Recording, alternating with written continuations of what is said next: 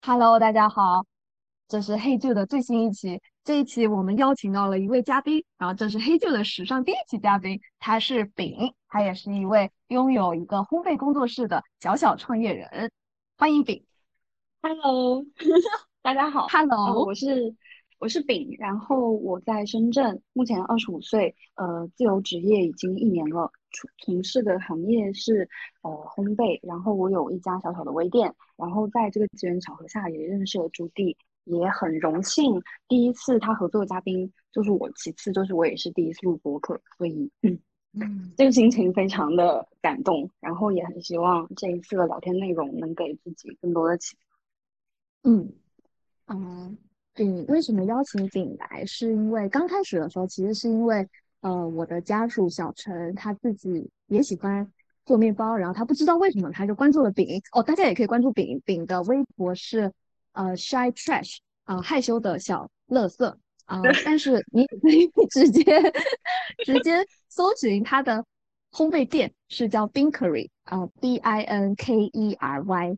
啊，然后在微博上呢，微博就是他的主要社交平台，就可以看到他做了很多很多面包。然后因为那个我的家属小陈很喜欢吃面包，他就到处吃人家面包，所以他就特地从呃饼饼的微店买了一盒面包，从深圳寄到上海。然后我那一次应该是吃了其中一款，我是觉得蛮好吃的，然后我也觉得很厉害，因为其实做面包的话，可能我们家附近的店我就去购买。但是我不会特地的上网去看说网网络上的店，那嗯饼它其实是具有这样子的魅力的，然后让小陈下单，我觉得很厉害。然后后面呢又机缘巧合加入了饼的微微信群，然后就发现那里是一个完全新的天地。那个社群 每天大家都非常的热情，然后虽然可能不会说百分之。百的时间都在讨论面包，就不不是一群面包天才、面包疯子的那那种对话，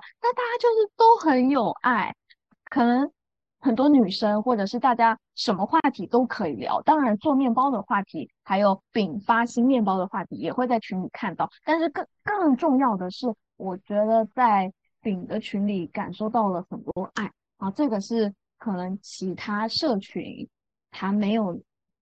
给到我的东西，而是虽然我也不常在里面讲话，但是就是每次这样翻过去的时候，就觉得哇，是有那个爱碰来碰去的感觉，就很厉害。所以 这一次就想想邀请饼来聊一聊自己是呃为什么年纪轻轻就开始自由职业，以及选择了做面包这条路，还有就是他现在有哪些新的感想。哦，最后补充一句，就是呢之后我会不定期的邀请一些像丙这样子的。个体户或者说小生意人，希望能够邀请到一百位，然后希望每一期都可以从一个人他真正的生活经历，还有他的视角去切入到一个他所在的领域里面，让大家一起看看。因为我感觉我的智慧已经不够用了，就是大家应该已经听腻我讲话了，每次都是我一个人讲话，可能我在短时间内我也没有办法。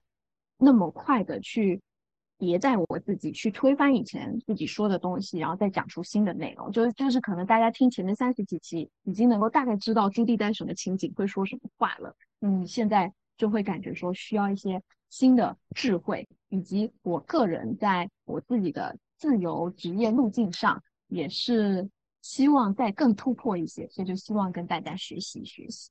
好，接下来 语言上换接力棒了。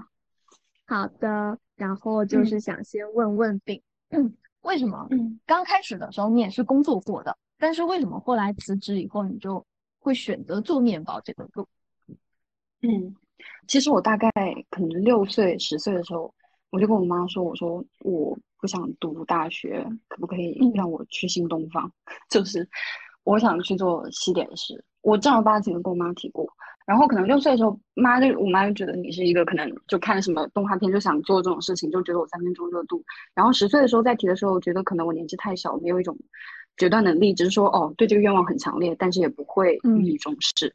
然后在真的大学开始报考的时候，虽然不会再跟妈妈提了，但是我一直知道我其实想做的就是这件事情。然后随着工作，嗯，然后换了几份工作，然后又在工作的闲暇时间之后的练习，让我更加确信，我的人生真的就只想做这一件事情，就是烘焙。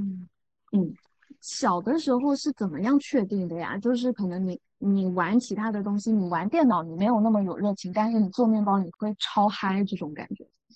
是我甚至在没有任何锻炼或者是可以做这些蛋糕的条件下的时候，我都会去，比如说暑假就会去面包店打工，就会专门挑这个行业的事情去做。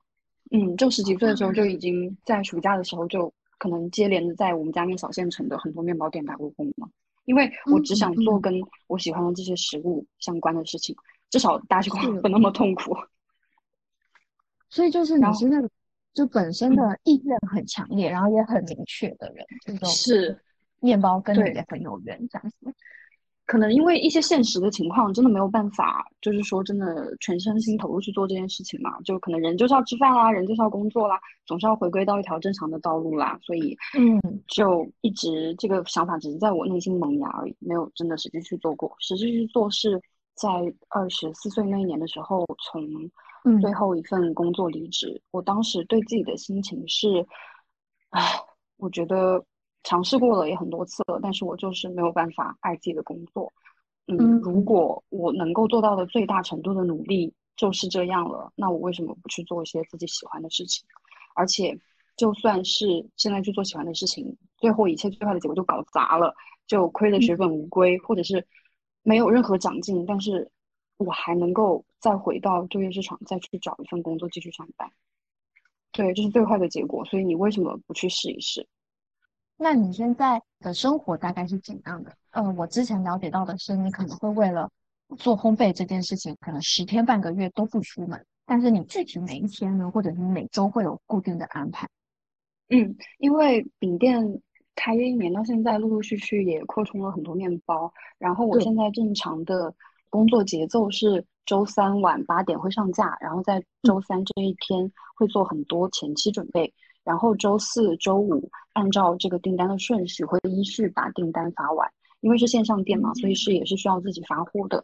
嗯，一周是总体来说工作三天，但是嗯，在休息的时间里面会是会比较充裕了，但是在工作起来的时候时间会非常漫长，一天大概工作的时间要最少是要超过十二个小时吧。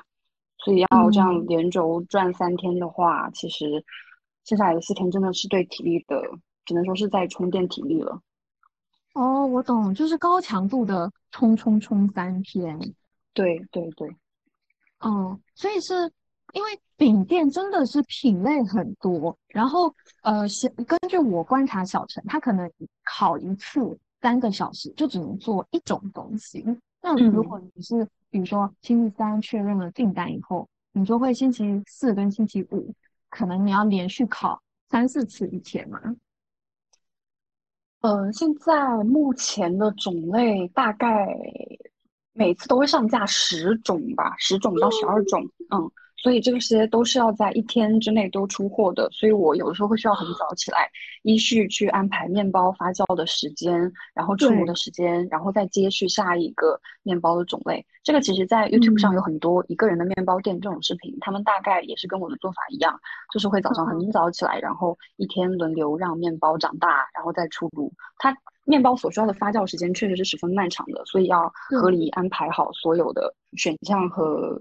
顺序吧，这个非常重要，就是要做好时间管理。哦，我懂了，就可能比如说 A 面包发酵一个小时，B 面包发酵半个小时，但是你的烤箱可能就只有一个，你就要给他们排队。对，是的。天呐，那你需要一个很大的厨房哎，不然他们排排不动。对，你知道吗？就是在我开店的这个顺序里面，我觉得开店这个人生就好像你小时候在。网页上玩过的小游戏一样，就是一开始你开店的时候什么都没有，就是一个小小的搅拌机，一个小小的烤箱，一个小小的擀面杖，然后你就只能用这些小小的东西做出小小的面包。然后等你有钱了，你开始换了一个新的冰箱、新的机器、新的擀面棒，然后它就会啊一下做成六个、八个，就真的跟小游戏一样。你必须得投入足够多的维护成本、机器成本以及时间成本，你才会有更好、更多、更大的东西出来。嗯，就是慢慢升级。对，是的。哦，天呐，那这其实跟写稿还蛮，嗯，不知道算不算蛮不一样的？可能我对，我真的吗？嗯，蛮不一样的。哦，写稿其实是需要让自己心情很好，或者是要一直输入，就要一直学，然后学了以后再想办法用自己的理解把它串起来。哦，但是就没有这种工具的升级，一切的升级都是无形的，所以也嗯有的时候也会觉得很迷茫，因为我根本看不到我现在的器材是在 level 几。比如说你，你至少你能够知道你现在的器材是多少，那你以前的器材是多少，以及你未来你想要的器材是多少。但是写嗯，稿的话，有的时候是有点迷茫。嗯是因为你的成长可能摸不到实际的东西，得去自己体嗯。会啊，这样的。是，那可是如果你最喜欢做面包的话，那像这种你要去跟客人对接，还有你要发货，发货要打包啊。补充一点，就是饼店的打包真的很可爱。上次上次还收到了一个，应该是饼店之前有和一些卡通 IP 有合作，然后就是上面有很可爱的小卡，然后还有一些小东西，就是整体来说是很可爱的。那像这种做面包以外的事情，你会，你也是带着怎么样的心情去做？嗯，我之前的本职工作是策划，然后也嗯会参与公司大大小小一些，比如说物料宣发的策划，比如说活动什么的。然后我发现，在举办店内的活动的时候，这一点经验是可以借鉴的。我会发现，就是说嗯要不要做一点什么呃周边呐、或者做一点新东西的时候，我会参考之前的活动可能会有怎么样的想法。嗯，然后在策划这些的时候，其实我本人是非常愉快的，而且嗯，哦就像把它当做自己的事业之后，对它执行起来的速度也会非常快。我经常有时候嗯甚至是一边还在等发酵，一边在跟供应商聊我的图纸要怎么打样。嗯，所以就嗯是对于这些真的是非常投入，且没有感觉到一丝辛苦。但像比如说比较机械的体力活吧，比如说像用纸箱嗯打包并且把它运走的时候，那个对我来说其实是体力上的一种考验。嗯，对那些话嗯会比较头痛。然后还有像成本的计算吧，成本的计算嗯其实对我来说也是一个非常逐渐摸索的过程，因为之前其实是没有接触过这件事情的，而我本人对于自己嗯的金钱观也比较模糊，所以在这个方面还学了不少东西，想要就是说，而且更加精进一点，会对店的运营也更好吧。这是嗯就嗯，当成是我必须要去做的事情，所以在为这个学习，就是这种精神。了解。所以目前可能发货还是你现在自己打包，就是还没有考虑到请帮手，之后会考虑。会，嗯，一定要的，因为我的目标就是 现在至少要干到一个可以去再请一个人的阶段吧。自己一个人练周转真哦，的太辛苦了。哦，天呐，好伟大！好，加油。那像那个你刚刚说的要算账这件事情，就嗯，是目前的饼店大概是开了一年嘛，对。哦，它它差不多那个成本有回收嘛？哎，你问这些东西的时候的态度很 很遮遮掩掩，很敏感哦。你是怕人家不敢回答吗？你不你不回答，你可以不回答，对对对，这个可啊，以剪掉。对，没事啊，我可以嗯回答，这个我可以回答，就实话实说就好。因为我觉得跟你聊天真的很愉快，我愿意很诚恳的跟你说聊一些这样的事哦，情。对，然后对你，你可能会心里面也对这些会有更加具体的印象。呃，饼店的成嗯本，因为一开始运营，呃的时候，我个人非常的混乱，因为嗯，其实开店对每个人来说都不是那么的简单。也许那，个时候我把它想的太简单化了，就三下五除二，经常以这样的算法去计算自己的 成本什么之类的，就很蠢啦。现在听起来就很蠢啦。是没有记账吗？刚开始啊，救命！对啦，是，哎，人家一听就知道，那你就是没有记账啊。对呀，是啊，我就是没有记账。没有没有，因为我也是到今年才开始记账。我之前哎，怎么说？我之前会记哪个稿子多少钱，然后他应该要什么时候给我，就是这样方便我自己去催款。可是等到钱到我手里以后，我没有记我的支出，所以等于说我会以为我赚了很多，但是结果 到头来就是并没有，因为都花掉了。哦，嗯对啊，就就看自己存款有加还是有减咯，好像觉得自己存款有加，可能就是赚钱了吧，然后有嗯减，那就是有在亏钱吧，就是一个非常非常可笑的模糊的概念。其实，在这个播客，我也还蛮想告诉，就是大家所有人的，不管是怎么样的情况，以及你的运营方式怎么样，你真的，尤其是最好是人生就一定要保持这样的习惯，就是一定要记账，真的一定要每个条目都算得很清晰，这样才会发现自己在这个项目上到底付出了一些什么，这是非常明显且清晰的，嗯。然后，嗯，在开始记账之后，才大致算了一下，可能前半年的营运状况都远没有我想象中的以为的那么好，所以在半年之后，嗯，就有一些新的改变了，比如说就是逐步的，呃，会去升级自己的设备，以及，嗯，逐步的会去有一些新的活动。那个时候就干了第一次跟，就是做第一次跟别人的联名，嗯，是微博上的 Beer Eats，她是一个非常可爱的画插画的女生。然后请他给我画了一套，就是联名的贴纸啊、周边什么的，就是我有给你的包裹里面送的那些小东西。嗯，对，从最开始的嗯饼店的形象，然后在外加这样的活动之后，反响也好了一些。然后自从这个活动之后，大概我粗略算了一下，就从那个时候开始，真正的营业额上是有正反馈的。嗯嗯，天哪，半年。嗯，虽然我对饼店没有什么远大宏伟且很高的目标啦，但是，嗯，我会默默在心里面设置，也是记账之后才有的想法，就是我会在设置这周你的营业额需要达到一个什么样的金额，你才能够维持你这个月的运转，会有一个最基本的对这样的金额，就是把每个月的成本摊到每周，然后至少你要 cover 掉那个成本。对，这样，就其实呃，成本我会另外算，看自己这周有什么东西是，都都会复盘啦，都会复盘。但是营业额是我这一必须定的金额的数字，是因为我必须要维持我这个月必要的支出的时候，就说如果你做这件事情，你必须要得 cover 掉你这些生活上必要的支出，然后之后有盈余了，你才算真正的有在营业额上进步，就类似于一个这样的目标。哦，了解。我我补充一点，就是。做烘焙应该算是重设备的一个产业吧。看，小陈虽然不是专业户，但是我们的厨房，我们的小不隆咚的厨房，全部都是他的东西。然后他就是你要你要支持你说，对，我有支持他了，我只是在播客吐槽他了。对，因为我觉得他是一个很细腻，甚至还蛮符合这个爱好的一个男生。嗯，虽然说不是说。重设备，但是呃，可能在研究这个东西的时候，文具确实会非常多，嗯，但是也会有对逐渐有自己的工作模式之后，其实顺手的东西也就很简单那几样，所以保证在这些东西都有的情况下就好了。其实也不是说多真的多需要花里胡哨的很多花样，其实也不是，这个跟所有东西的事物也是一样的，就好像你写作，你其实不需要那么多花里胡哨的文字文具本子，你一样有一个就好了。了解。所以念烘焙产业还不算是一个，就怎么说？你可以在自己家里，然后先从一些简单的设备开始做，等到你有一定的呃信心以后，你再去盘一个店，然后那个时候可能是真的是会有一些重的资产在在里面，是你必须要支出的。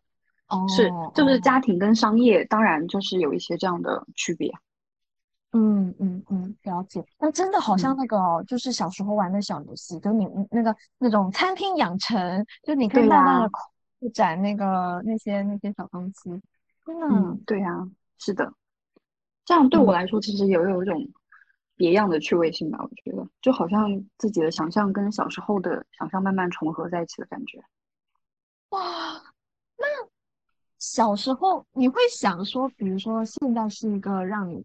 的时候比较骄傲的状态嘛，就 proud of yourself，不是说真的。哎，当然会啊，当然会，当然会，因为呃，我比如说，嗯，就比如说现在的我吧，如果可以时间穿越的话，会穿越回小时候那个比较敏感又不敢有想法的我到面前的时候，我会去跟你说，你二十五岁的时候生活比你想象中要好几百倍，你不要害怕。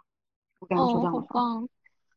好好感动，我的内在小孩被你呼呼唤，然后疗愈了。对，因为像我的微博名叫 shy trash，叫害羞的垃圾，这个也是大概真的是 年纪很小的时候一个对自己形象的定位。但是这个名字也会告诉我自己，其实我原来也是那样的人。如果就是有机会的话，我会真的叫自己不要那么害怕，不要那么胆怯，勇敢是很好的力量。天呐！是不是就是因为你一直在坚持做你喜欢做的事情，所以你会慢慢的变得自信，然后也更相信自己，感觉就是你的这个变化。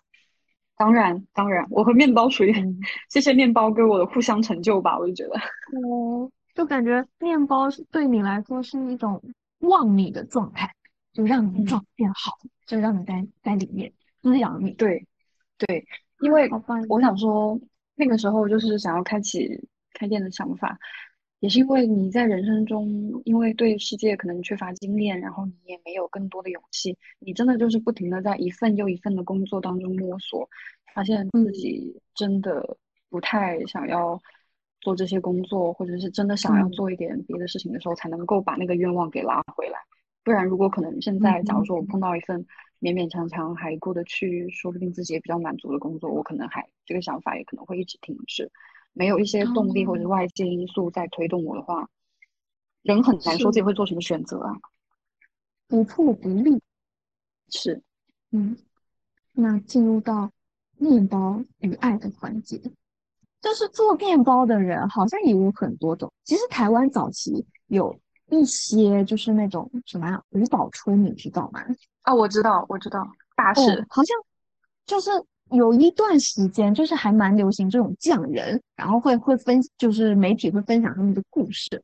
就是这些匠人呢，嗯、可能有一部分他们是很害羞的，也是很内敛的，就是他可能就是真的就是整天做面包，然后他他也不不跟别人交流什么的，然后他的社交圈会更小一点。然后其实，在写稿这个领域，也有很多人是这样的。可能就是因为说内向的性格，让他能够很专注的在做一件事情，然后他可以一直做，一直做下去。但是饼很特别的地方就是，他一边做面包，同时他还有一个非常活跃的社群，所以就是想想跟你聊聊这个社群。就为什么嗯为什么每天就是这么有趣呢？而且里面的人也都很有趣哦，这都是那种嗯有趣的美女，就很特别。嗯嗯，其实这个问题我来回答，其实只有我自己的一部分视角啦。他们为嗯什么选会选择我？其实也他们自己心里面有答案，虽然这事情我也没有问过，嗯但我大致的猜想是因为在不做面包之前，我很频繁的会在生日微博上会记录我自己的生活方式，嗯、然后嗯会做美食相关以及自己的生活以及自己的兴趣以及自己的推荐，整个微博看上去会是一个非常 open、非常开放、容纳的一个人。他们在微博的时候就一直 follow 我，然后就很喜欢这种态度，然后或许也嗯会被这种外向的氛围所感染。然后等到我开店的时候，可以加微信的时候，就一股脑的都来找我。我记哦得我最开始开店的时候，加了很多人的微信，就是多到有嗯点让我难以想象，因为我想说，啊，我的微博上有这么多人吗？就是一种这样的程度，因为 好像平常都嗯。是自己在自说自话，然后结果开放就是说可以沟通的渠道之后，发现原来这么多人想告诉我他们有多么喜欢我，那一下子我就被自己的就觉得好像被自己的过往给 touch 到吧，就觉得原来嗯。自己做的这些事情是有在被默默感受的，那一刻就觉得嗯。真的会有很多很好的感情会被你找到，所以我就相信自己身上有这样的特质。然后那个群里为什么会氛围这么好，也是因为，呃，其实大家大部分真的都是非常非常好的人，他们一嗯起产生的化学反应不可能不好。嗯，我可能适当嗯的会过滤一下人群，然后过滤一下话题，因为我在群里面我会跟大家说，你们要尊重友爱就好了，不要说一嗯些嗯很过激或者是什么样的话，我会尽量控制让大家不舒服的事情发生。除此之外，我都是嗯嗯让大家自然的去交流，然后偶尔我也会和大家聊聊天，聊天的时候也发现大家非常合得来，自然而然就会有更多的话题。对，我觉得尊重友爱这个事情很特别，就是感觉说平常看到“尊重”这两个字都是那个什么，就是社社会主义的一些词，然后会让人嗯嗯觉得好像很远。但是，嗯、就我在加饼的群之前，饼也说了一样的话，就是要要尊重，然后就可以了。现在你解释这个，我才了解到说，可能这里面的尊重是一种，就算我跟你不一样，但是我听你说完，嗯，我也许还是能够继续就是跟你碰撞这样子，不会说因为我跟你不一样，我就揍你这种。这种这种就是超超过了一个边界的事情。那因为每个人都有一个尊重为基础，所以大家基本上都能够很安全的来分享一些话。嗯嗯，是的，就是不会有人在话题里面总是会担心自己要被冒犯，或者是自己的话会不会冒犯到别人，给他们建立一些话语中的安全感。对对对，如果我一般在别的群，然后看到有有的人发言，那个发的什么东西，然后我就就是觉得他不行，但是呢，可能在别的群里我就不会说想要多管闲事的去怼人家啊，因为可能怼了之后大家就会吵起来什么的，就很容易有这种情况。但是在顶的群里，好像就是不会担心说自己再说一个跟别人不一样的话会不会很那个，就好像好像没有这部分。我觉得这个是很厉害一点，嗯。那你在开店之前开微博已经很久了，是吗？对，已经很久很久了，所以大家也是有一种信任基础在。对，我有我有问过一个一个客人吧。就是最近还有跟他线下见面这样的，他说，嗯嗯，我从好久以前就关注你，然后从来没有跟你说过话，只是说看你而已。然后过了很多年之后，看到你开店，我就义不容辞的想要加入，且呃想要吃你的面包，然后再和你聊天。他发现，嗯，我在想象中，就是我在他的想象中跟他的想象是完全一样的人，不是嗯表里不一，或者是嗯脱开就是网络的外表之后，就好像有点不太一样。嗯，我觉得可能这个也是一个比较重要的地方，就是你让人家从头到尾、从里到外都相信你是一个很好且很正面的人。我觉得这个也还蛮重要的。嗯，是因为你的微博如果不发面包的东西，就面包以外，其实你真的分享了很多你个人生活的爱好，或者是不喜欢的地方，还有很多很多生活的大小事，就是是能够从社交网络上感受到。你是一个活人，活人是一个很高的评价，就是 很活、很鲜活。哦，I get it。嗯，可是我会好奇，就是因为我也会比较常在上面发东西，但是我可能就是超级担心别人会不会觉得我怎样，我怎样，就是会担心别人看我的眼光。你你曾经会有过这样子的疑惑、疑虑吗？我发微博的内容可能最多的就会注重发出来会不会让人家看了心里不舒服吧，可能最多只会就是关注到这一个东西，比如说有一些很简单的，比如说视觉上看起来不舒服的英雄，可能我就不转发了，我就自己看一看这样的。我最多只是会关心观感，而别人对我的看法，其实在我的想法里一直是这个东西是你不能自己左右的。其实人家的看法不管是好是坏。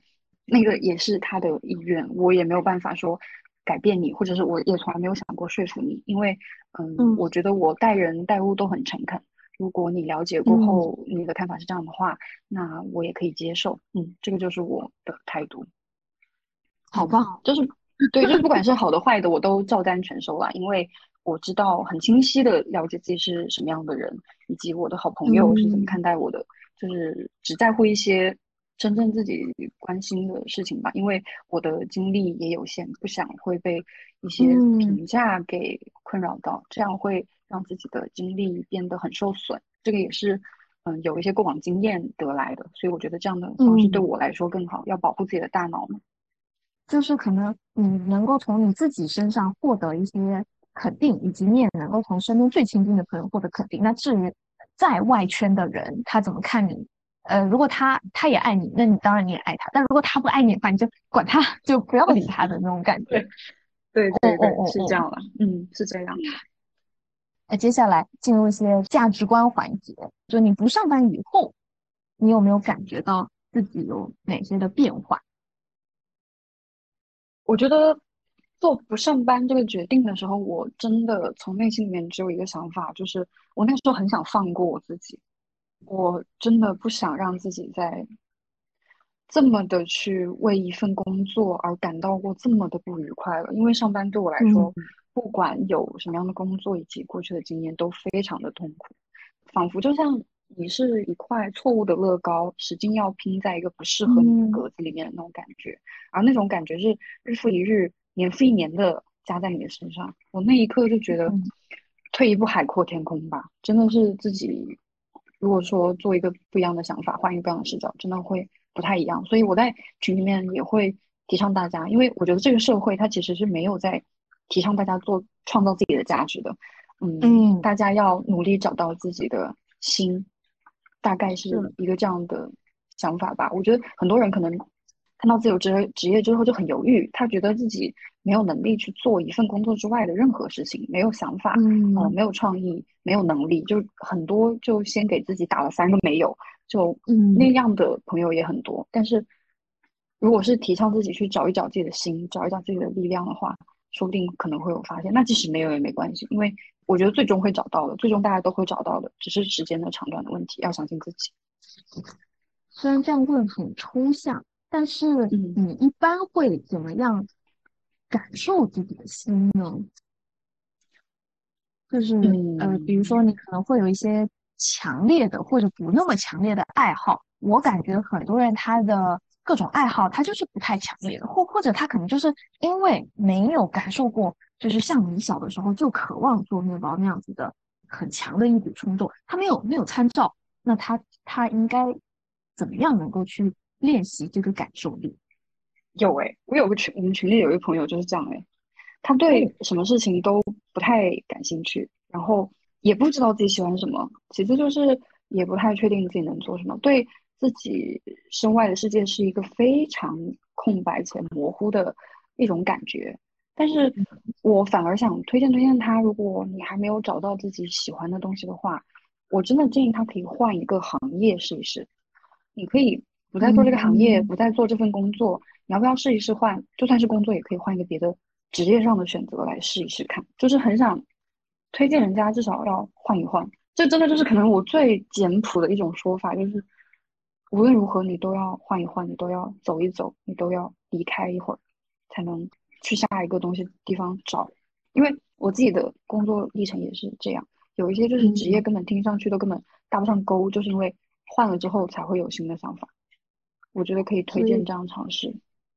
是在换的时候，其实是不需要再去考虑太多的，是吗？反正因为他本来也没有什么爱好，你会建议他换，其实是希望他能够增加一些参照的东西，是吗？就是扩大他的那个坐标。对啊，他在换的时候，他甚至可以不需要说，嗯，我应该往左走还是往右走，他不需要在这上面考虑太多，他应该先走一步，是吗？嗯，但是其实这样说出来，可能时间才也很难嘛。哎，有哎，有的人就是不走，他就停在那里，然后一天到晚问别人。是啊，然后有的人可能也不敢走啊，然后也不知道走下一步该，甚至都不知道就是走下一步的时候该做什么，可能都没有想过吧。但是我觉得，嗯，至少要。真的提起劲来，让自己去干一干这样的事情，不要让自己一直在泥潭里面越陷越深，一定要把自己拉自己一把。我觉得这个是很有必要的。认同。呃，我稍微细化一点，你说的先走起来或者先换起来，可以是换行业，也可以是换环境。比如说在上海不行，就换到深圳，或者深圳不行，换去大理，就是换一个地方感受感受。也可以换岗位，就如果说原来做文案觉得很痛苦，你就挪一下，换个别的。不然我给你举个例子好吧，就是嗯嗯，听起来还蛮对我来说那件事情发生的很顺其自然，但是嗯，我最先开启的职业是人力资源，我最先开始是做 HR 的，然后在 HR 一年之后，我觉得真的是忍无可忍，我甚至都不知道自己做这份工作的 意义在哪里，我也并不爱这份工作，我也并不。怎么怎么样？我就想说，那我觉得我是一个很喜欢发散自己生活，以及有的时候在某一些事情上对自己有一些小创意吧，就一些这样的盲目自信哈。然后我想说，那我为什么不不去广告试一试啊？因为也有朋友，也有很多同事或者是以前见过的人，他们就在那个行业里。如果说那个行业我感兴趣，那为什么不试一试？然后我就。拍了一个片子，当时是用这个片子作为我的简历，自己剪啊，自己策划啊，自己自己这样，然后我就说，以非常诚恳的态度被很多个公司写邮件，并且附上这段视频，说希望能够得到一个嗯类似于广告中的创意策划的一个这样的岗位，如果你也愿意的话，可以让我试一试。然后就这样，海投了之后，最终在寥寥无几的公司中选择了一位愿意接纳我的人，然后就开始了我的转行。嗯，对，是硬转，真的是硬转，因为嗯很多人看了我的简历之后，就是直接就甚至都可能没有看小视频就关掉了嘛。但是我相信，如果我以这么诚恳的态度，并且也附上了自己的创作，如果有相信的人，他会想要帮我一把的。当时就是这样的心态去做的这件事情。嗯，嗯，这个其实我觉得你看仔细来看，也没有什么运气加成，或者是说什么样，真的，对，其实真的就是自己勇敢去放手这样一做，然后去做的事情。所以你行动力是很强的，因为你不仅是自己做了一点东西出来，而且你还海投，海投真的很厉害，就是你要一直去抓人。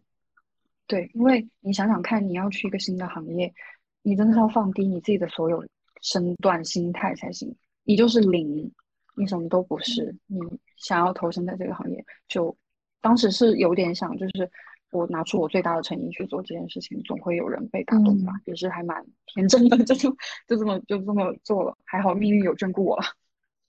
嗯嗯，应该的，命运不眷顾你是很奇怪的。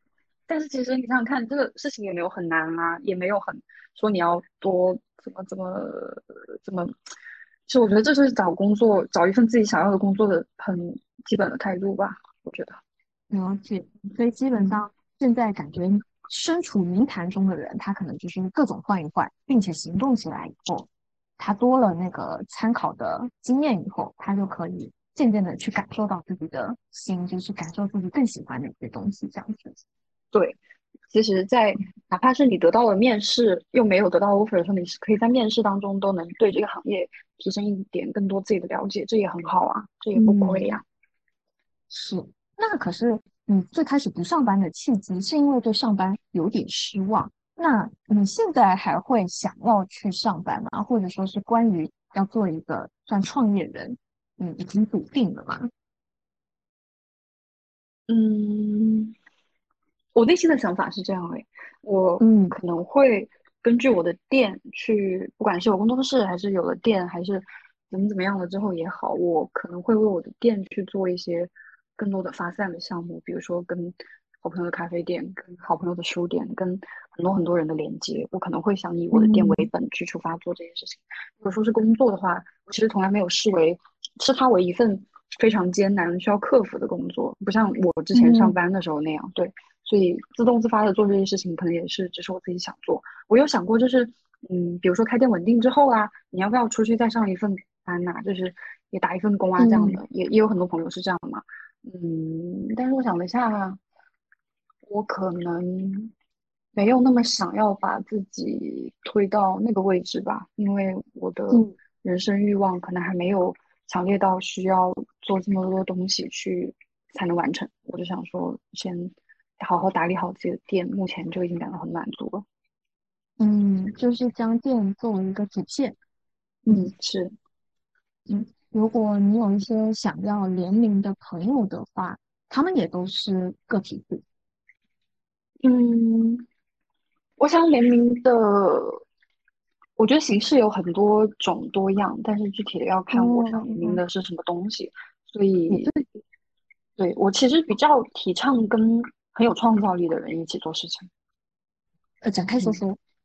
比如说，就之前那个设计师来说，他本身就是一个嗯也很喜欢面包的人。然后我跟他合作的时候，真的就是非常快速且愉快的就完成了所有的事情。嗯，我觉得在那种对于自己本身的想象力以及要做什么事情很明确的人，你跟他沟通的时候，真的会非常事半功倍。以及跟你合作也是，我觉得你想要采访一个题目，然后我就承接了这一次我们两个的对谈，然后我们就两个对起来就一路这样也很顺。我是觉得会跟自己本身有很强的想法的人合作会更好啦。对我也是需要在对话当中不断碰撞，才会有自己的确定的这种事情的。所以，比如说像之后我可能想说跟朋友的酒馆啊或者什么的，就尝试联系一下，这样的也蛮好的。主要是看看他们的视角对我来说是什么样的啦，也有很多还可以值得尝试的地方。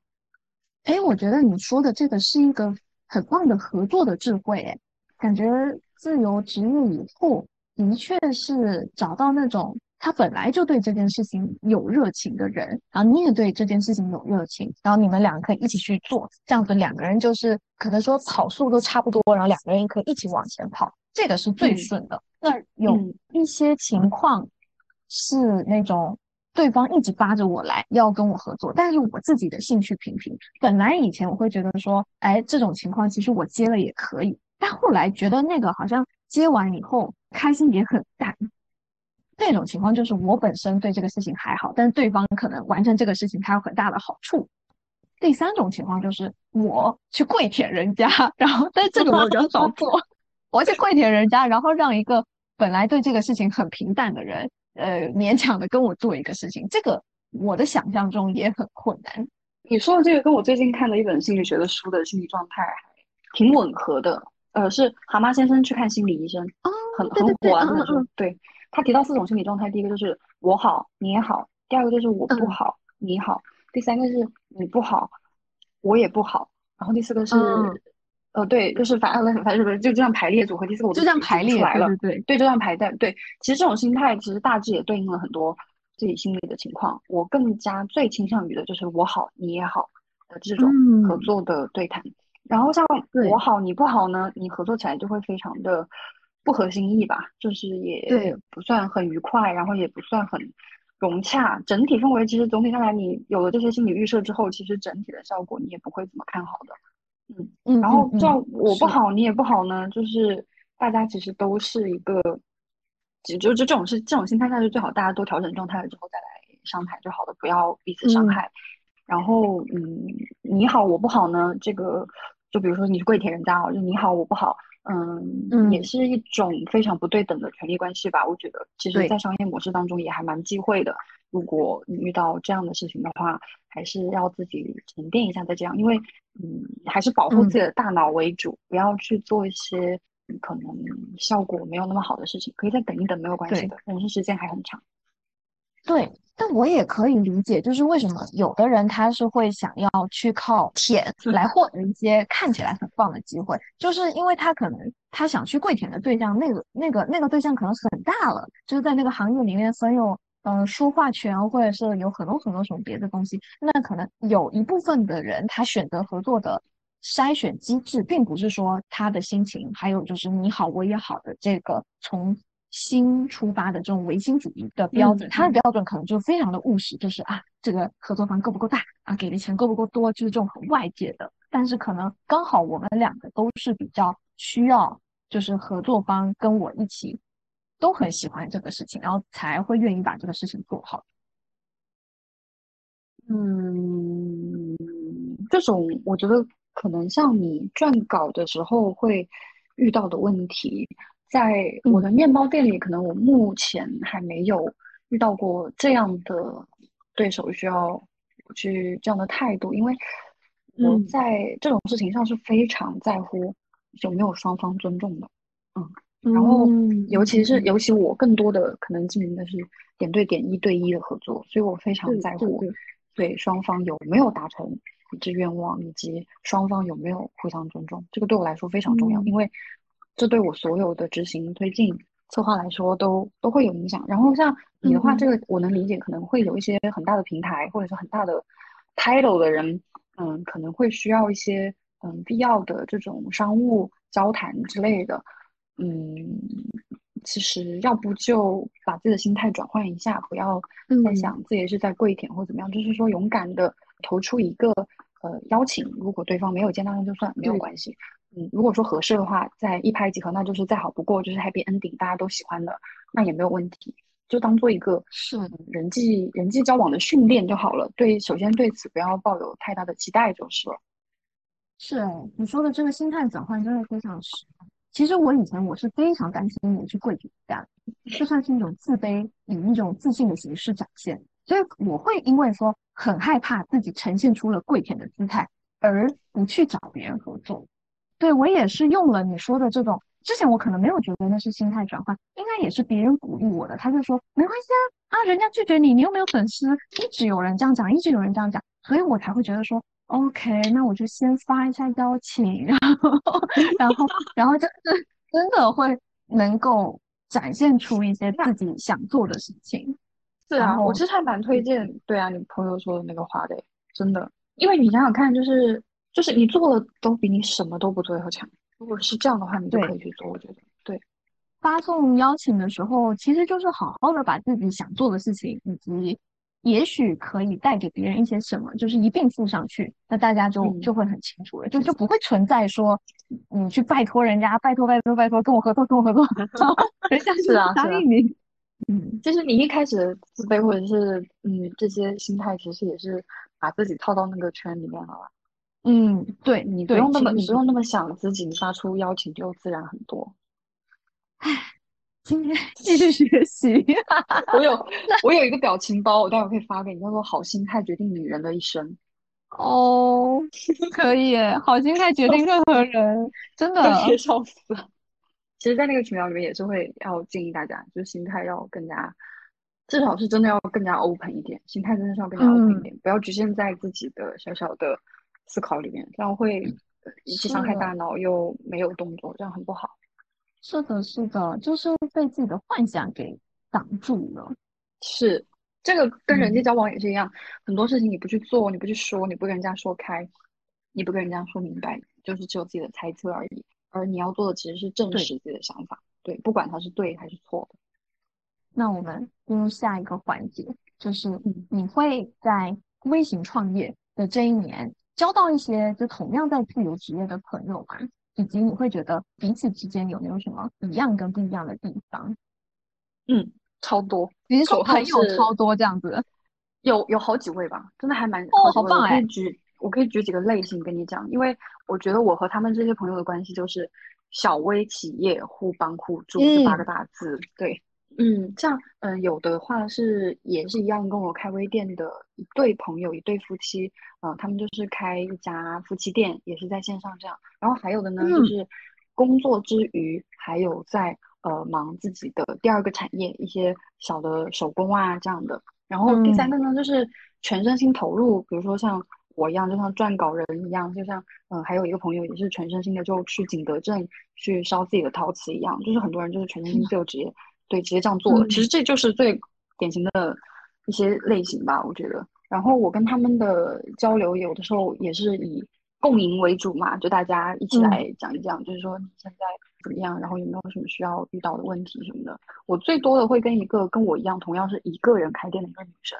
她是经营法式甜点的，呃，然后她也会跟我一样，就是偶尔也会为订单发愁啊，然后也会为自己的一个人的力量太小了而做不了更多的东西而感到沮丧啊，嗯，然后还有自己一个人自由职业之后要面临的一些困境啊。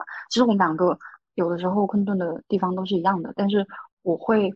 嗯，有一些更好的办法就推荐给他，比如说，哎，我跟你说，你有快递，比如说有个快递有个什么很好的一个折扣什么的，我跟你说你可以用这个。然后，呃，有一些什么什么东西，呃，我问你哦，你那边是不是有这样的情况？然后这样的，我跟他的交流之后，就会觉得，嗯，大家一起这样合作，嗯，互相帮忙的感觉特别好。然后也不管大家做到了什么程度，都会帮忙提一嘴啊，这样的，就说啊，如果。嗯，这里有什么什么？就比如说听播客，就大家欢迎来听黑朱棣跟大差不差。然后，如果说你喜欢这个的话，可以推荐大家来吃一个这个。然后，比如说大家喜欢这个项链的话，欢迎大家去那个那个去看一下。就这样，就很自然的想要推动朋友之间这些正在努力做一些呃说大不大说小不小的事情的一些范围吧。对，会希望大家都喜欢，大家都因为我真的觉得我的朋友都是很好的人，我愿意嗯为他们做一些。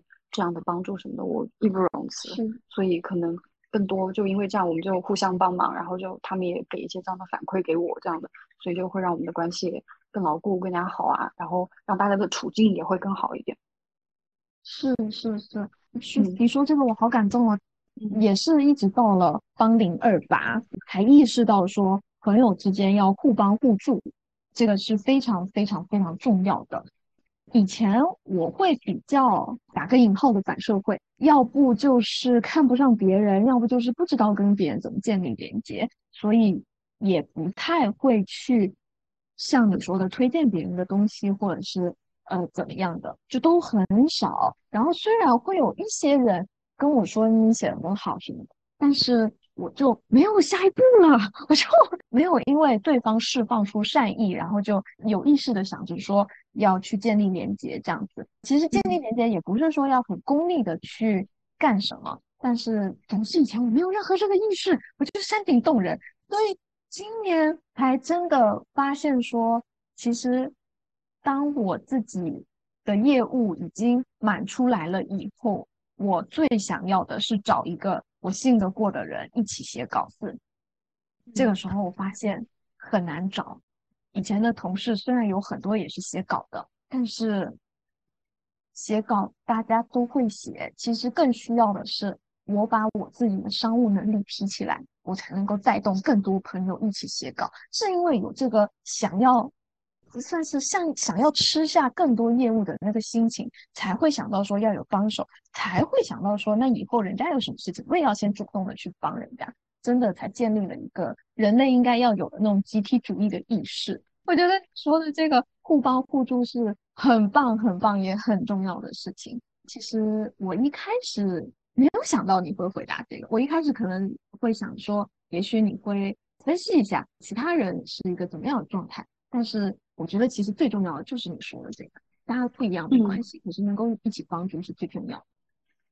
对，我能够理解。其实我发现有的时候你对自己的评价其实还蛮负面的。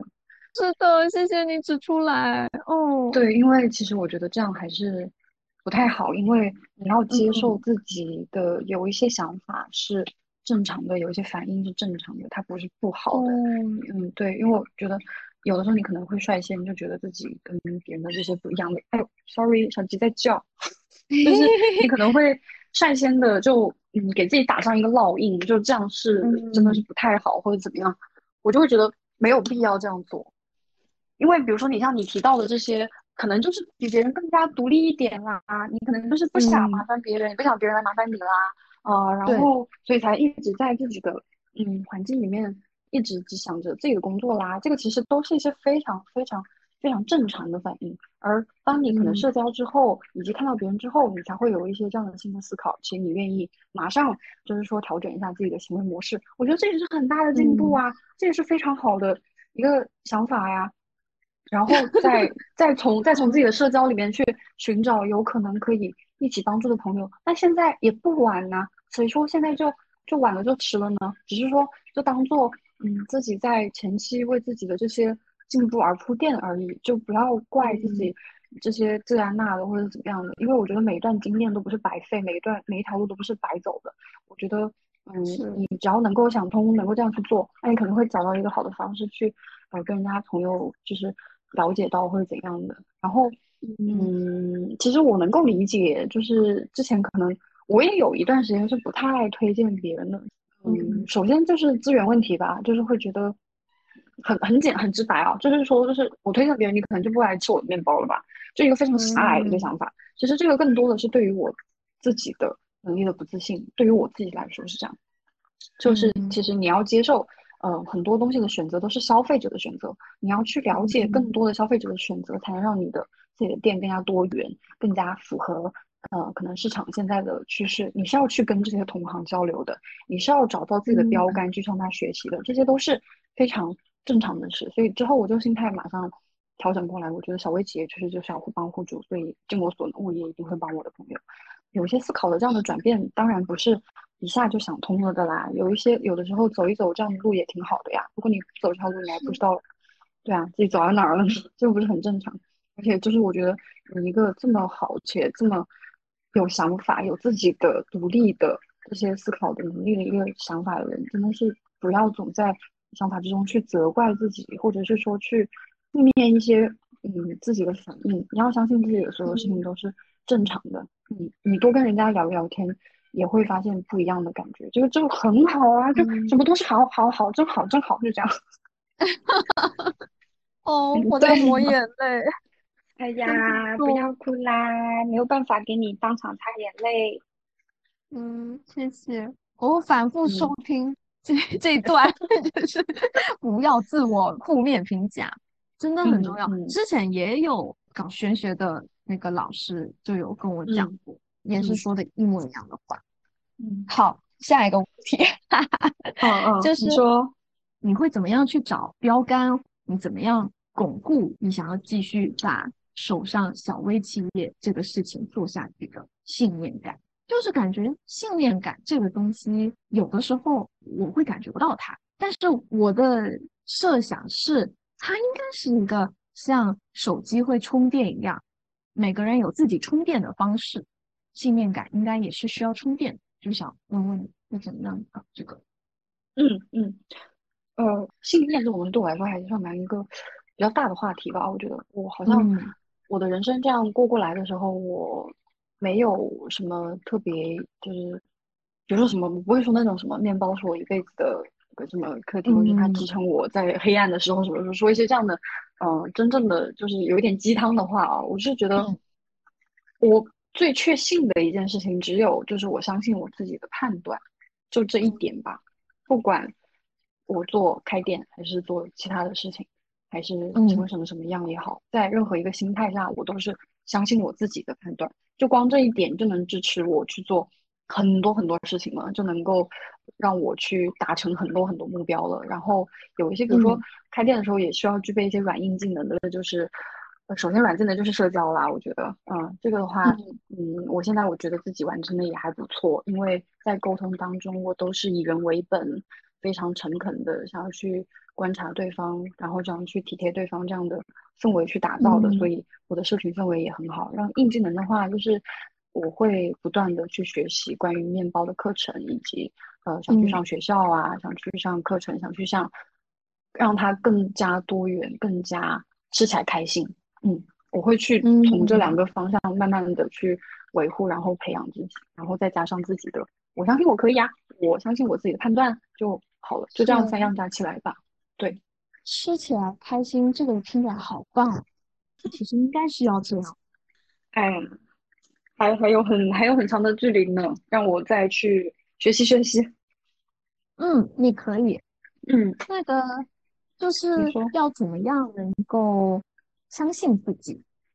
嗯嗯，首先，我朋友的肯定是必不可少的。他们有的时候嗯会问我，或者跟我聊天的时候，大家会从我的语言当中觉得获得一些新的想法，就像今天的对话一样，然后也会嗯很开心能够跟我讲这样的话。那个时候我就觉得，嗯，跟一些价值观相同的朋友聊起来，确实是我的判断是没有错的，呃，我的嗯预想是真的，我的猜测是正确的，所以我就会越来越相信自己的在一些事情上的判断。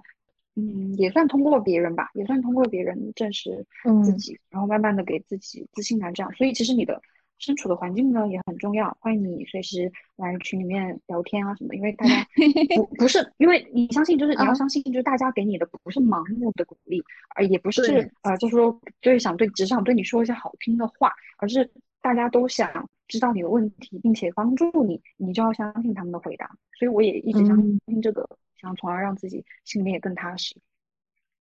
听起来不是说盲目的相信别人，而是说你你先相信了你愿意相信的人，然后他们对你说的所有的好的，你也都愿意去相信。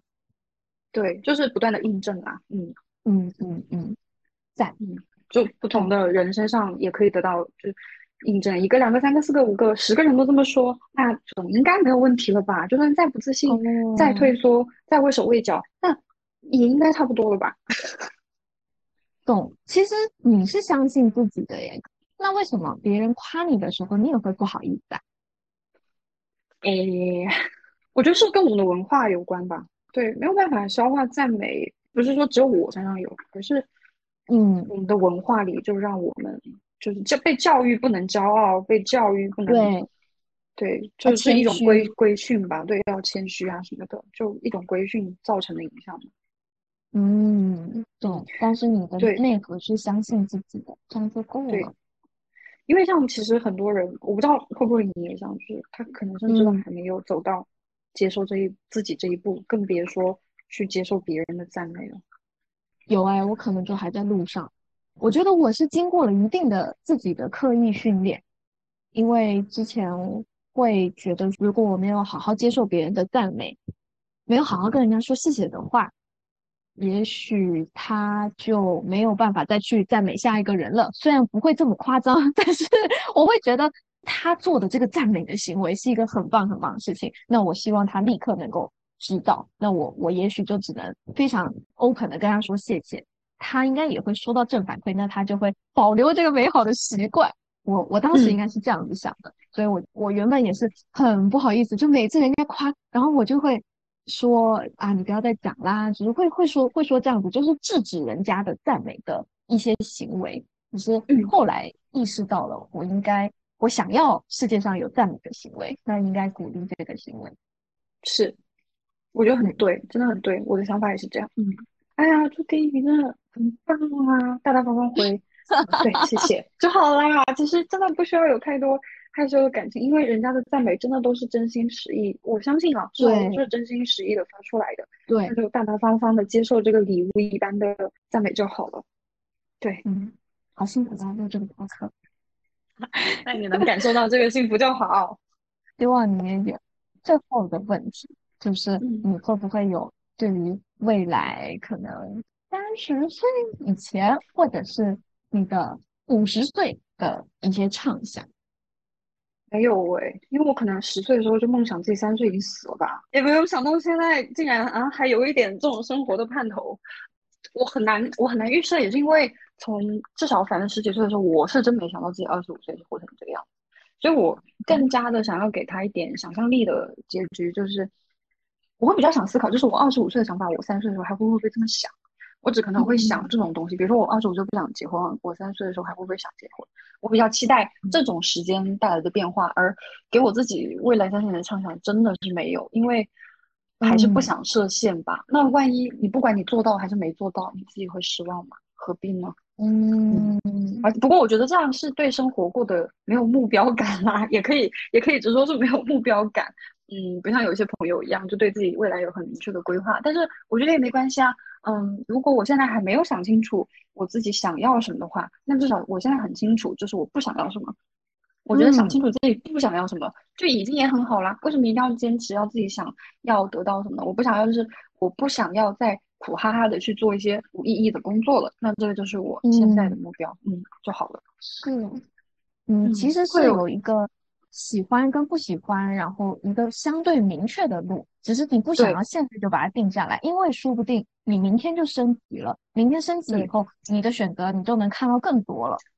嗯，我我会比较拥抱变化，所以不想要去给自己的人生设置这些。拥抱变化，展开说说呢？嗯，我举个例子啊，就是我现在的职业判断，可能就是说，工作一阵子之后，看能不能扩大一下店里的人员规模，能够招人啊这样的，然后再继续有社区店的想法这样的方向去走。但是也说不定，可能我因为这两年的积累，我觉得我还是应该要去上个学校。然后从而去国外选择一个学校来读啊，这样的。其实我有在这两个方向中犹豫了，所以我想说，到时候你自己的心态到了那个时候，你想要选择哪一个，就可能就船到桥头自然直嘛。你可能那个时候想想去做某件事情，你也很明确了，那你就去做。我觉得这种变化对我来说是完全可以接受的，然后也完全想要等待它发生的。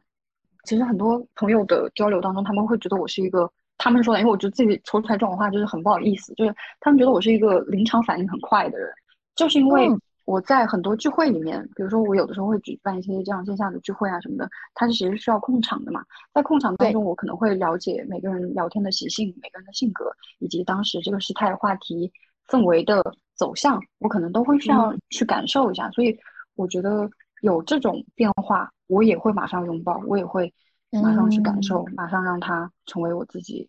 内在的力量啊，这样的，嗯，好棒哦，听起来很流动，是，对，很好，讲的很好，我也觉得你讲的很好。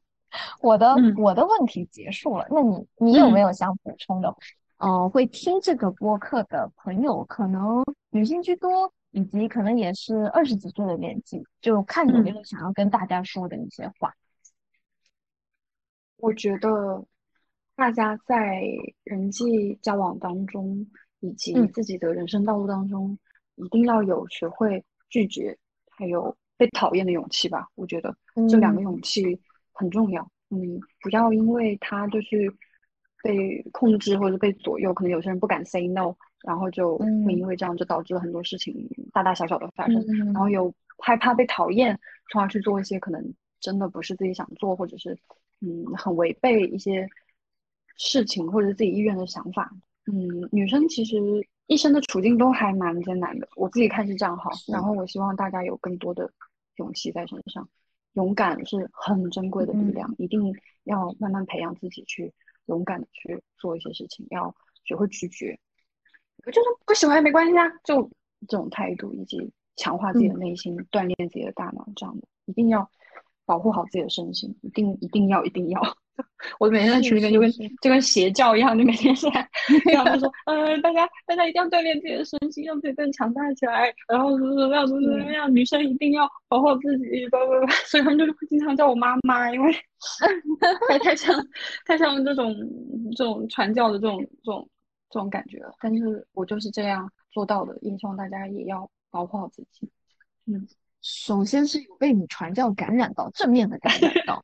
然后你说的两个，一个是要学会拒绝，一个是要有被讨厌的勇气。这两个其实就是女生要建立自己边界的一个护城河的感觉。我是觉得女生本身是很有力量的，但是女生真的平常就是人太好，呃，可能就没有拒绝人家，或者是担心被人家讨厌，所以那个能量分散掉了。其实只要建立了自己的护城河以后，你就会发现，哎，其实你的力量是聚拢的。你是很有力量，就会发现这个事情。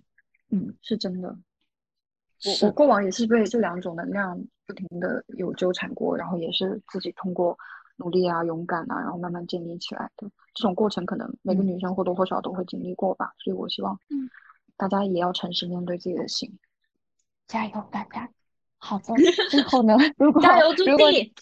好，加油，饼。我问题想问你，说，你说。你自己现在现在的生活满意吗？打几分啊？哦，干这个忘记问你了，因为我感觉你好像蛮满意的。我是真的想问你的。啊，现在是我的迷茫周期，所以迷茫期的回答可能是六点五。但是天呐，怎么了？因为你知道吗？就是在今天开展这个采访的时候，我在想说，我一定要问你这个问题，因为我觉得。你的分数应该会跟我很相似，嗯，你的分数呢？六点五到七分之间浮动。救命啊！是真的傻眼，真的傻眼，真的一样的。那我想先说说我我的打分依据，然后我也想听听你的想法，你你打分的依据。我是因为是迷茫期，所以六点五分。如果不是迷茫期，什么叫不是迷茫期？就是。我很喜欢工作的原因是，工作总是能给我正反馈。工作总是能给我正反馈的原因，是因为我很会写稿。可是我除了写稿什么都不会。其实这个事情它就是一件事情，但是迷茫期的时候，我就是更容易看见，说我除了写稿什么都不会，就是会看到这一面。可是如果我是在一个自信期的时候，我就会看到一件事物的另一面，就是我真的很会写稿。它就是这两个状态反复反复。其实我知道它是一件事情啦。然后呢，迷茫期的时候，其实它也是有好处的。它虽然评分比较低，但是就会因为评分低，所以我就会想说，那我要去找找别人聊天。比如说像今天就可以跟你聊天，然后明天也可以跟别人聊天，每天就去找不同人聊天，都可以收获很多很多很意外的东西。这也是迷茫期里我最渴望收获了这些爱，或者是收获了这些意外，是对我来说非常非常好的。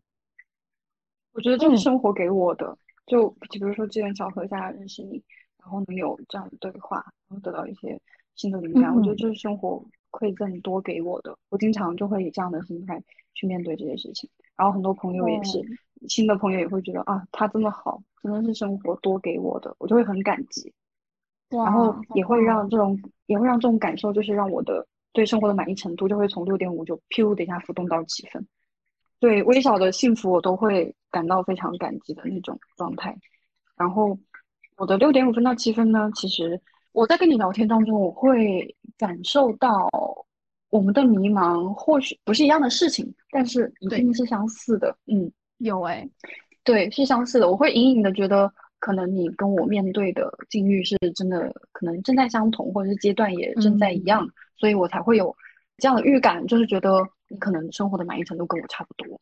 嗯，也是多方的观察，然后判断得出来的。这样，就像我跟你聊天，也是得到了一种我印证的猜测，所以我从而也会更加相信我自己的判断。嗯，我觉得我现在不是不好，但是我还可以更好，所以就是一个这样的分数，还没有到我最理想、最有自信、最能够面对自己的那个状态，所以他只能达到六点五到七分。当然不是不好，他已经已经算一个已经在及格线以上一分的状态了。但是我想让他更好，而且我知道可以更好。嗯，那你也是会周期性的转换吗？嗯，不会周期吧？我会阶段吧？我觉得，因为其实你每个阶段遇到的问题都不太一样的。嗯嗯。然后像你的周期的话，可能真的就是心态上的变化，这个东西是可以自己通过调节或是找到答案去转换的。但是，对我觉得碰碰到问题是不太一样。你每个阶段。你成长到什么样的地步了，你碰到的问题都会不一样，所以我觉得比较算阶段性的，嗯，这种对我来说就需要思考一下，然后需要去消化一下这样的，嗯，所以可能更像是两三个月，然后你要跨过一个坎，所以会有一阵的蹲低的过程。对，速度而且没那么快了。比如说，可能半年前的一个什么问题，我可能也是到现在才解决啊，这样的。然后也会，嗯，有时间的这种周期，可能半年、一年都解决不了，也有可能。所以，这种就当做是自己人生的课题，慢慢研究吧。反正也没有人催我。嗯那其实我们说的周期或阶段，还蛮就是从时间长度上来说，还蛮像的。其实我也是因为前阵子感觉到自己在一个阶段。走楼梯，走上坡楼梯的时候，我要抬起大腿，那个过程是慢，而且是要我费力的，对。但是我还没有马上踩到上一个台阶，但我知道我已经在跨了，差不多是这个状态。嗯，有时候我的解决办法可能就是我什么都不做，我只是在等。我前几天看《速度与激情》，这个最后的感想也是这个，I'm waiting。但是我那个时候问我自己，我在等什么？我想我不知道。好棒哦！对，waiting。对呀，现在反而你说你没有时间，但是你其实最充足的也是你手上有很多时间，所以嗯，等吧。我觉得等也很好，等吧。但是我们到底在等什么呢？你会有有想这个吗？我上一个解决问题的例子是契机，就是我等到了一个契机，把它真的连根拔起解决掉了。这种东西可能是真的是要等才能等来的。有些契机对你人为可能可以创造，但是有些是真的不是，真的是得时间的沉淀，它才能有一个这样的结果。就比如你真的只能等，让时间给你一个好的契机，我才等来的。就等到这个契机来的时候，你就要毫不犹豫抓住啊。所以对事情的判断，就你在这期间就可以锻炼自己的判断啊。就呃，我判断这个契机一定要抓住，那就抓住，然后解决。哇，真好，是这样。是是是，诸诸葛亮说的“万事俱备，只欠东风”。但首先是你知道你准备好了，你也确实准备好了，所以所以东风来的时候，你就哈就上啊，就是那种感觉。嗯。但呃，其实我的嗯。我的很多做事情的决定的时候，比如说开面包店也是，我那个时候真的就只有一台烤箱、一台搅拌机而已，就没了，就什么都没有。我也不能说是自己万事俱备或怎么样了，但是先做吧，之后有什么再缺的，我再慢慢的找回来，再给它补齐就好了。要先做吧。对，有的时候不管是准备好还是没准备好，当那个契机来的时候，你要试一试，那个就勇敢一点，那个时候就要勇敢一点。嗯，好棒呀！那我来收尾了。好感动，好，好，就是大家如果有想要吃一些吃了会很开心的面包的话，就可以到 饼店，叫做 Binkery 下单。饼店可以在微博上找到那个下单的链接，对嗯，对，在微店里面搜 Bakery，然后也可以加我的微信，到时候直接发二维码扫一扫就好了。哎，你知道 Bakery 为什么叫 Bakery 吗？是饼的 Bakery。啊，对的，对的，耶！那这个名字起的就，嗯，大家能看懂就好了，嗯，就是很直观，真的是饼的店，然后饼 饼的面包店，就 b i n k e r y。好啊，那可以把把你的 WeChat 放在 Show Notes 里。嗯，对，好，大家想吃面包再加它，不要去。然后可也可以也可以来找我聊天啦，可以大家进群来聊天。以及呃，如果说听到这期播客的听众你是第一次了解到 bakery 的话，你在下订单的时候备注朱棣，呃，或者是它的英文名都可以，我会帮你订单改成一个九折的价格，欢迎住店的朋友来这边消费，鼓掌鼓掌。天呐，怎么会比我专业啊？这个收尾 没有啊，这不是我应该做的吗？对，就欢迎大家一定积攒一些更好的能量在一起，这样我是真的非常开心的，真的是。然后如果是在深圳周边的话，你订那个面包就会更快的送到，是每周三晚上晚上本周三晚晚八点上架，到时候会有更好多加微信之后可以有更多更好详细的面包的介绍，然后祝。呃，祝地主播跟所有人听到这期播客的人，大家都会吃上很好的早餐啊！好的，也祝你 吃上很好的早午晚餐。